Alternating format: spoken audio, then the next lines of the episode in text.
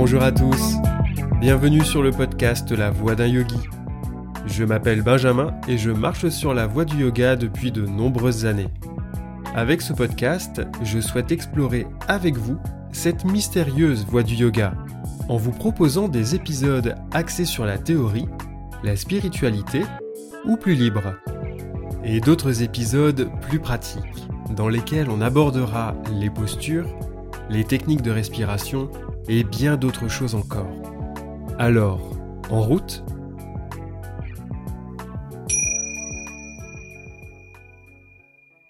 Épisode 11 Yama, le premier membre du yoga.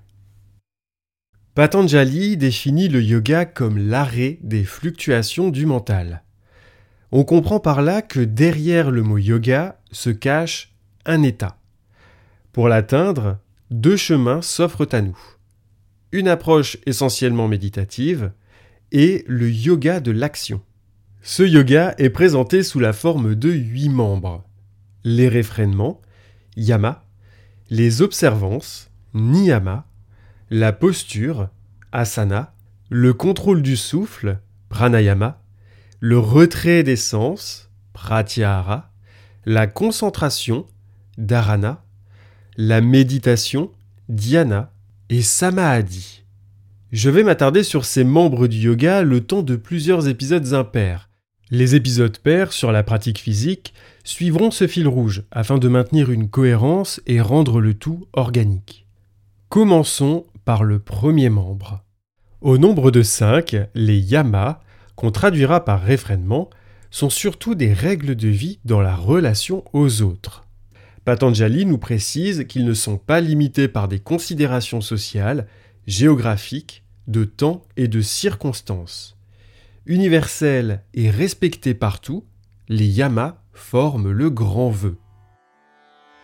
On va donc explorer ensemble ces cinq yamas qui sont la non-violence, la véracité, l'honnêteté, la tempérance et la non-convoitise.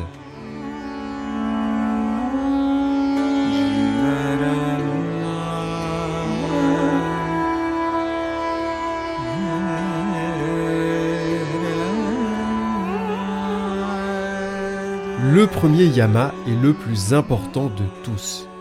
C'est à partir de lui que découleront les autres. Il s'agit d'Aïmsa, la non-violence, le non-désir de nuire. Aïmsa nous parle de respecter tout être vivant. Patanjali ajoute que quand on est dans la non-violence, l'hostilité disparaît autour de nous.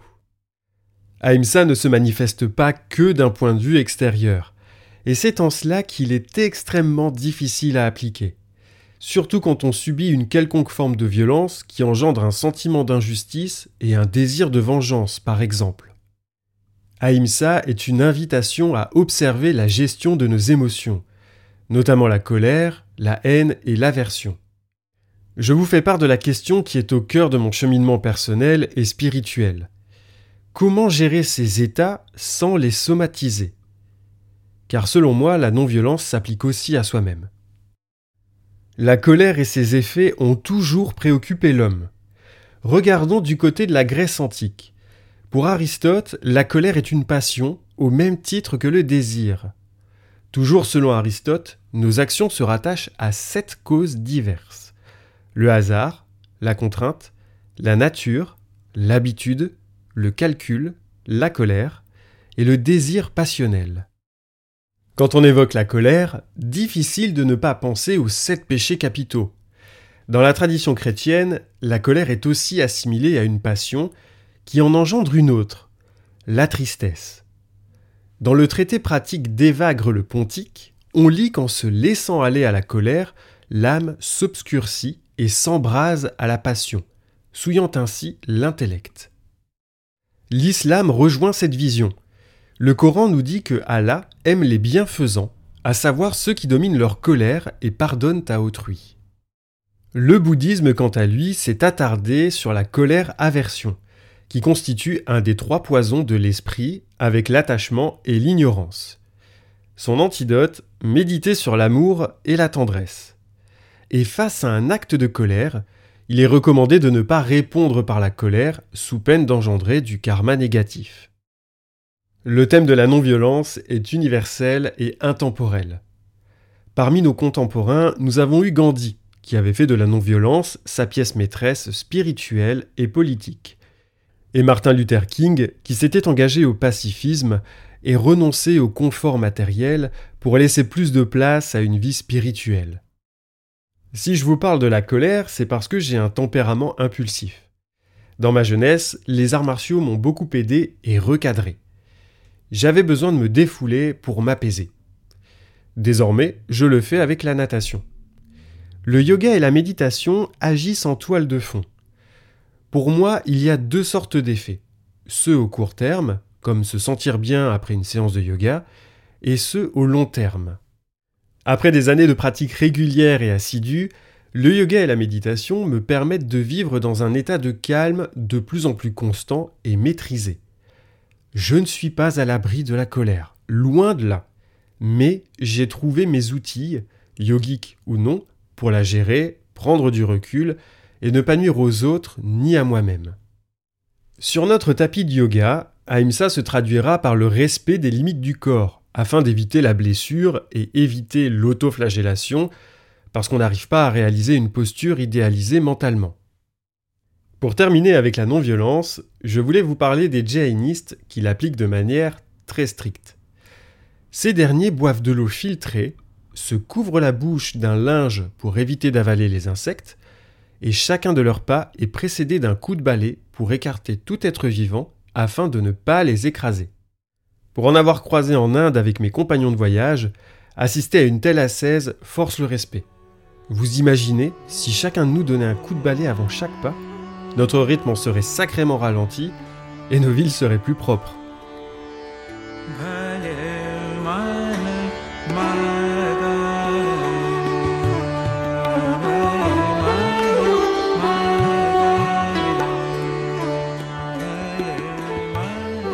Le deuxième yama se nomme Satya, la véracité.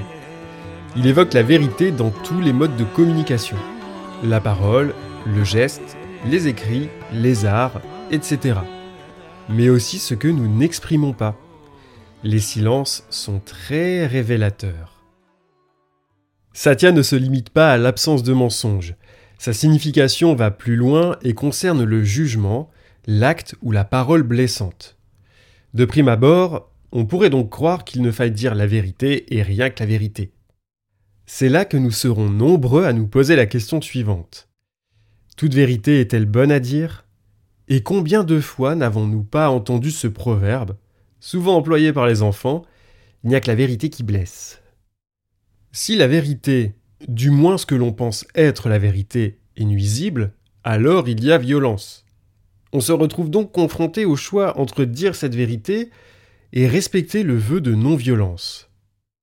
La grande épopée sanscrite provenant de la mythologie hindoue, le Mahabharata, nous éclaire sur cette question. S'il faut dire la vérité, elle doit être dite agréablement, ne pas être dite si elle est négative, bien qu'il ne faille pas mentir pour faire plaisir. On comprend donc qu'Aïmsa prime sur Satya. Et cela me semble logique car nos émotions, surtout les négatives, déforment notre perception du réel. Ce que nous pensons être une vérité, surtout quand il s'agit d'autrui, n'est peut-être qu'un jugement de valeur. Non seulement nous blessons autrui en lui balançant notre vérité en plein visage, mais nous risquons de provoquer des résultats néfastes. Car Patanjali précise que quand on est établi dans la vérité, l'action porte des fruits appropriés.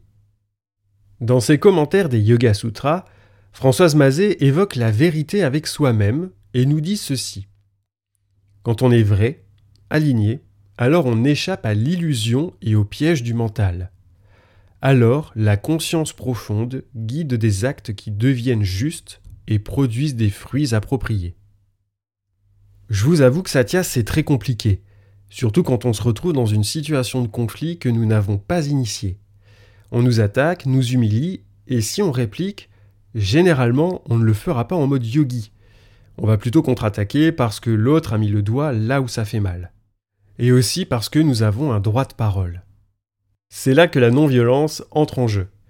Si on choisit d'utiliser ce droit de parole pour contre-attaquer, alors nous alimentons le conflit, jusqu'à ce qu'un des interlocuteurs parvienne à mettre fin au cycle.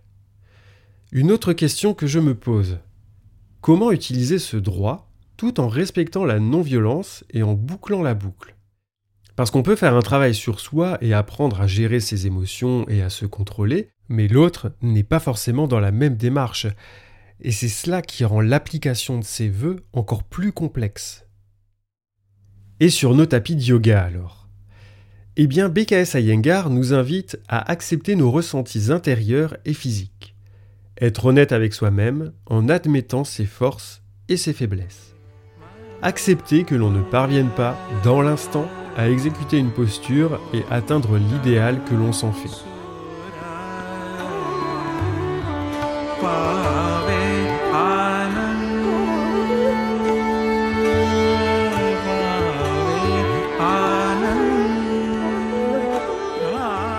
Asteya, le troisième yama, signifie honnêteté, dans le sens de ne pas voler, afin de se distinguer de Satya. Cette honnêteté s'applique sur différents plans, le matériel, mais aussi l'intellectuel et les valeurs spirituelles. Selon Patanjali, quand le désir de prendre disparaît, alors les joyaux apparaissent. En écrivant sur Asteya, j'ai tout de suite pensé au cas de Bikram Choudhury, car pendant le confinement, j'avais regardé sur Netflix le documentaire Bikram, yogi, gourou, prédateur. Bikram a créé un yoga portant son nom. Le principe, effectuer une série de 26 postures élaborées par ses soins dans une salle chauffée à plus ou moins 40 degrés. Ça vous dit peut-être quelque chose, car aujourd'hui ça s'appelle du hot yoga, suite au scandale qui a éclaté autour de Bikram. En plus d'avoir été accusé de manipulation et de viol sur de nombreuses étudiantes, on découvre que Bikram n'a rien inventé. Il a repris l'enseignement de son maître, qui avait déjà établi la fameuse série de postures, et a juste apposé sa signature. Du plagiat spirituel. Bien que le documentaire soit glaçant, je vous invite à le regarder. Celui-ci nous montre que le monde du yoga n'est pas tout beau, tout rose, avec des licornes. Bikram n'est qu'un exemple parmi tant d'autres qui nous rappellent que certains enseignants ou enseignantes peuvent abuser de leur statut en toute impunité sur des élèves fragiles sur le plan psychologique. Le site internet du magazine Esprit Yoga nous livre un très bel enseignement d'Asteya qui est une invitation à rester libre, à travailler à se connaître soi-même et à comprendre ses désirs pour en devenir maître.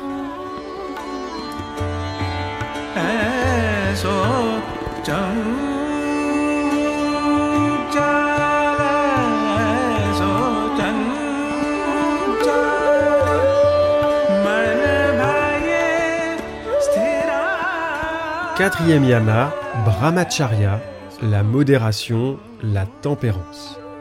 Le juste équilibre entre les actions, les désirs, les pensées et les sentiments.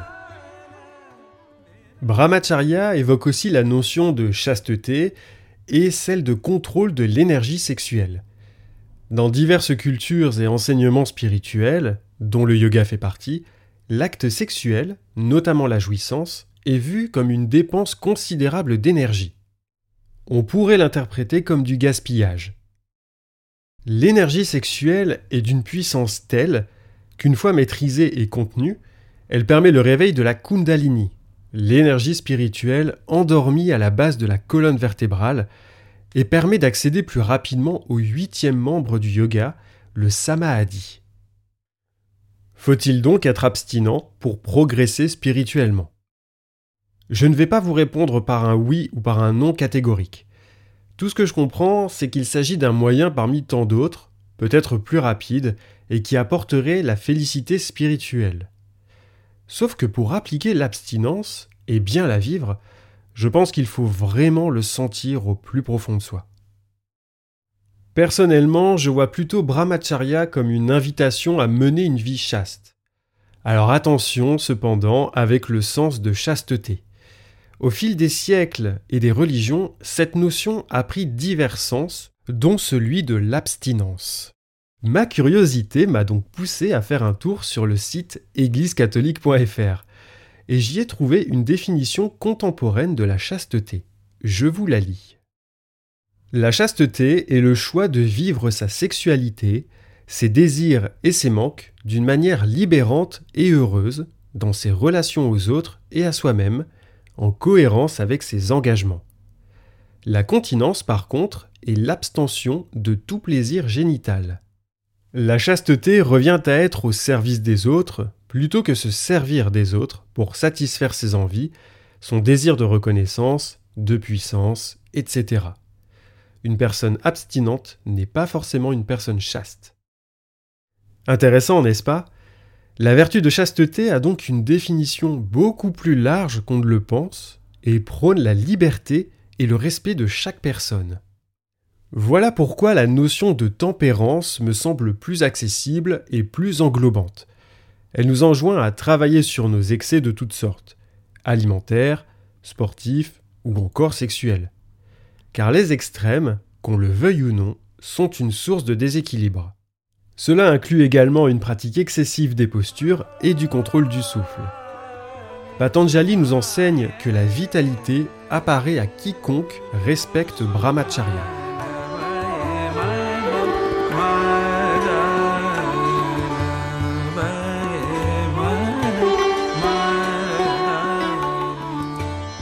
Cinquième et dernier yama, aparigraha, la non-possessivité ou la non-convoitise. Ce yama nous parle surtout du refus des possessions inutiles, car un esprit qui convoite sans cesse des biens, des connaissances ou des relations n'est pas libre. Perdu dans la convoitise, nous ne pouvons ni nous apaiser, ni comprendre et découvrir qui nous sommes. Quand j'ai lu ce Yama et son enseignement pour la première fois, il y a quelques années, je me souviens m'être dit que ce serait super simple à appliquer. Mais en fait, pas du tout. En essayant de suivre à Paris Gras, j'ai vu à quel point je consommais inutilement et pire, que j'étais prisonnier d'un système qui pousse à la consommation. À un moment donné, je me suis même interrogé sur la source de mes désirs. Venait-il de moi ou de l'extérieur? Car les entreprises commerciales et les agences de publicité sont là pour créer le désir et la convoitise, afin de provoquer l'acte d'achat. C'est un cercle vicieux, car les produits de certaines marques, peu importe le domaine, deviennent alors des critères sociaux qui engendrent des discriminations plus ou moins visibles. Nous sommes ce que nous consommons. Tel est le message véhiculé. Le minimalisme m'inspire beaucoup, D'ailleurs, il est de plus en plus pratiqué et j'ai eu ma période Marie Kondo. Je ne me considère pas minimaliste parce que je dois encore me séparer de nombreux objets. Je pense notamment aux livres, romans et livres de yoga qui ont pris une place folle chez moi. J'ai donné plus d'une centaine de romans à une association et j'ai encore du tri à faire. Au moins, je peux dire que mes achats sont désormais plus réfléchis. Quand j'achète un vêtement, par exemple, j'en donne un ou plusieurs que je ne porte plus et qui sont encore en bon état. Je m'efforce de faire un tri régulier pour éviter l'accumulation. Sur notre tapis de yoga, il s'agira de ne pas convoiter les prouesses physiques du voisin, par exemple. Là encore, ce n'est pas facile. J'ai développé ce sujet avec l'épisode 3 sur le yoga et la souplesse. Je vous invite à l'écouter si ça vous intéresse. Patanjali nous dit que l'adepte fermement établi dans Aparigraha s'éveille à la compréhension du pourquoi de son existence. Ce dernier yama est très connecté avec le niyama samtosha, le contentement, que l'on verra dans l'épisode 13. Sacrée entrée en matière pour ce premier membre du yoga, n'est-ce pas? Ce que j'ai retenu de mon étude sur les yamas, c'est que tout découle de la non-violence et que tout est interconnecté. Dans ses commentaires des yamas, l'indianiste Bernard Bouanchot évoque régulièrement une valeur sur laquelle je conclurai cet épisode parce qu'elle me touche. Le respect.